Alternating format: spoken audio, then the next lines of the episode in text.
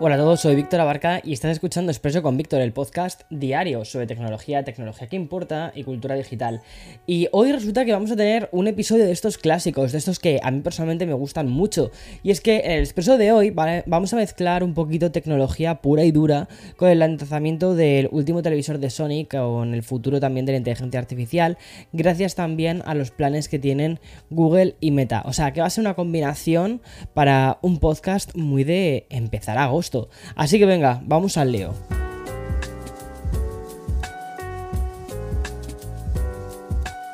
This episode is brought to you by Shopify. Forget the frustration of picking commerce platforms when you switch your business to Shopify, the global commerce platform that supercharges your selling wherever you sell. With Shopify, you'll harness the same intuitive features, trusted apps, and powerful analytics used by the world's leading brands. Sign up today for your $1 per month trial period at shopify.com slash tech, all lowercase. That's shopify.com slash tech.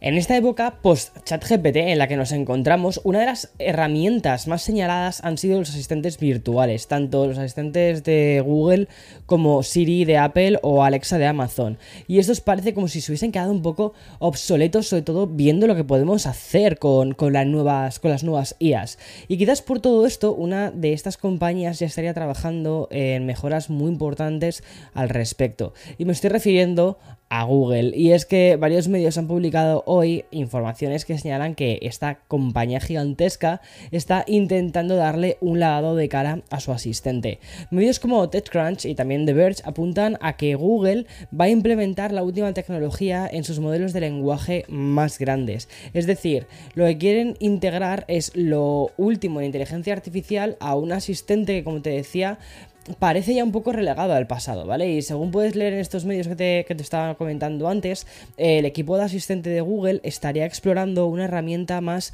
como supercharge, ¿sabes? Como más super cargada de inteligencia artificial. Y de, este modo, Google se pondría al día respecto a su asistente con estos cambios que podrían llegar en los próximos meses. O sea, no estamos hablando de años, estamos hablando de meses, ¿vale? O sea, es que esto es muy fuerte.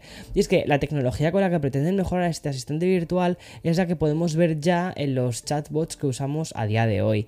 Y es que hasta ahora los ya mencionados Alexa o Siri dependen demasiado de la información que nosotros proporcionábamos para darnos unas respuestas bastante simples, la verdad. O sea, y mm, implementando un poquito la tecnología LLM, los asistentes, como por ejemplo el de Google, no solo darían estas respuestas sencillas, sino que también podrían incluso crear conversaciones más profundas. De momento, ¿vale? Se desconocen los detalles de este proyecto de Google, pero como se espera, este asistente eh, va a recibir muchísimas funciones y mm, estas tecnologías ya parten de otra que tiene Google, que es BART, que importante, de momento sigue sin estar en la Unión Europea. Y ahora solo queda esperar para ver cómo funciona o cómo mejoran esta inteligencia artificial y mm, a ver cuándo llegan a nuestros dispositivos inteligentes del hogar. Es decir, yo creo que esto puede tener muchísimas opciones justo para eso. Y bueno, te mencionaba así como muy de pasada Amazon, ¿vale? Y con el tema de Alexa. Pero ahora sí que te voy a hablar de este gigante que hoy ha lanzado por fin su aplicación AMP en Android. Pero, ¿qué es AMP? Pues eh, sé que te estás haciendo esta pregunta y no es para menos. Es que AMP fue lanzada el año pasado por Amazon para dispositivos iOS. Y básicamente se trata, de una plataforma que lo que permite es pinchar eh, programas de radio en vivo.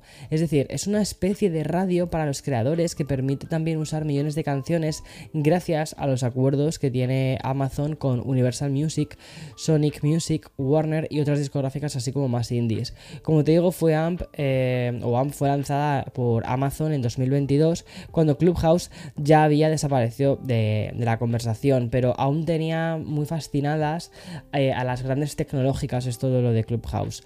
Y por esto AMP vino con una intención de reinventar la radio con un dial infinito de programas y el acceso a una biblioteca de música integrada para crear sesiones.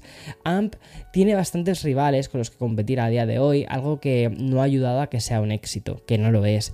Y mm, es que tienes, por ejemplo, YouTube, tienes TikTok o aplicaciones más parecidas como eh, Tidal, Station Head, Twitch o incluso el propio modo DJ que ya tiene Amazon. Y en caso, el caso es que AMP mm, va a estar disponible para, para Android y el objetivo de todo esto es intentar crecer y hacerse un poquito más mainstream. Hacía mucho que no te hablaba de televisores, pero el anuncio de hoy que ha hecho Sony creo que es una muy buena excusa para poder retomar esta vertiente tecnológica. Y es que el gigante japonés acaba de anunciar un nuevo modelo bautizado como Bravia XR A95L. Este televisor viene equipado con tecnología QD OLED que según la propia compañía ofrece el mejor color hasta la fecha. Tal y como informan desde Sony, el nuevo modelo combina los negros profundos y, los grandes contrastes de las pantallas OLED junto al brillo y los colores del QLED. Y el resultado sería este Bravia XR. De hecho, la compañía asegura que el brillo es dos veces mayor que el modelo del año pasado y hasta un 200%, 200 más brillante que televisores con tecnología OLED. Sony ha utilizado la tecnología Cognitive Processor XR para gestionar todos los detalles de este modelo, como por ejemplo son el color, el contraste, la claridad, la reducción del ruido adaptativa. Y por cierto, el nuevo Sony Bravia XR A95L incluye también Bravia Cam para videollamadas, optimizando la imagen y el sonido según la habitación en la que te encuentres, o mejor dicho, la ubicación de la sala eh, en la que tú te encuentres.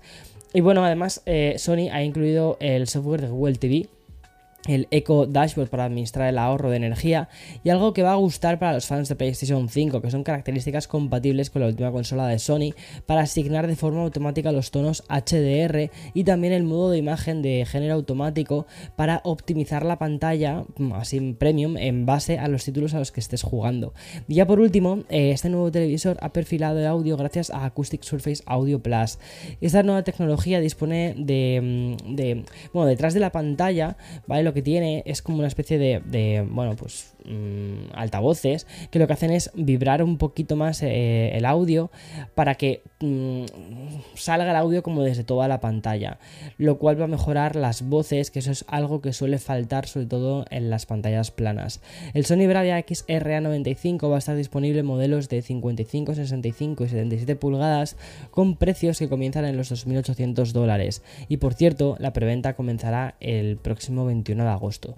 Bueno, y si empezábamos el episodio hablando de cómo la inteligencia artificial puede mejorar una tecnología que ya usamos, pero mm, que se estaba quedando un poquito atrás, pues ahora tengo otra información bastante similar. Y es que algunos medios señalan que Meta ya estaría trabajando en funciones para Instagram basadas en su nuevo modelo de inteligencia artificial, el llamado Llama 2, del que ya te hablé hace algunos cuantos episodios. Bueno, pues al parecer Meta quiere utilizar la inteligencia artificial para crear una especie de. una serie de, de etiquetas especiales que nos permitan identificar qué imágenes han sido generadas con la inteligencia artificial de Meta, Meta AI. Es decir, Meta lo que quiere es indicar que el contenido que estamos viendo, por ejemplo en Instagram, ha sido creado, ha sido generado o editado con la ayuda de herramientas de inteligencia artificial generativas. Y como te comentaba, la semana pasada llevamos tiempo viendo cómo empresas tratan de configurar un sistema válido que nos permita poder identificar qué imágenes han sido hechas con inteligencia artificial y cuáles no. Pero no terminamos de encontrar un único protocolo que sea útil y que sea comúnmente eh, aceptado y de momento solo sabemos que la compañía de Mark Zuckerberg ya está trabajando en esto, además de otros productos que también utilizarían el mencionado modelo llama.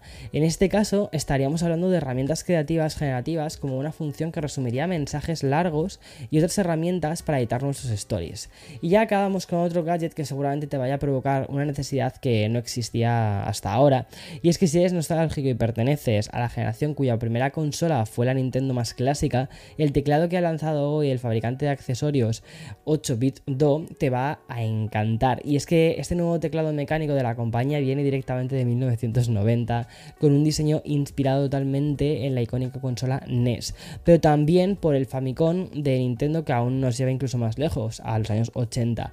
Este teclado retro sale al mercado por 100 dólares y a cambio no solo tienes ese diseño vintage que apela a la, a la nostalgia gamer, sino también tiene funciones inalámbricas aunque puedes conectarlo con, con cable, obvio, ¿vale? 8Bido, que es un fabricante que a mí me gusta mucho, la verdad, también eh, ha añadido un grado importante de personalización para que los usuarios puedan asignar las teclas a su gusto. Y en este teclado inspirado en Nintendo no le falta ningún detalle, porque incluyen los dos grandes botones rojos que recuerdan a esas tardes en las que jugábamos al Super Mario 3 en la NES. Y respecto al resto de prestaciones técnicas, el teclado cuenta con 87 teclas y es compatible con Bluetooth, modos inalámbricos de 2,4 GHz y conexión USB por cable.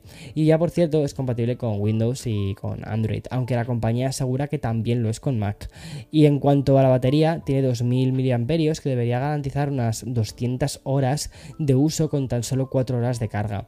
Y el teclado mecánico retro de 8 estará disponible en dos combinaciones de colores, la edición N, inspirada en la NES, y la edición Fami, inspirada en la Famicom. Y vas a poder pedirlo a partir del 10 de agosto. Yo creo que este va a ser uno de los productos que mm, terminen volando, ¿eh? porque eh, la verdad es que lo hacen muy bien los de 8Video. Bueno, y hasta aquí todas las eh, novedades de hoy. Así que mañana más y mejor. Chao, chao.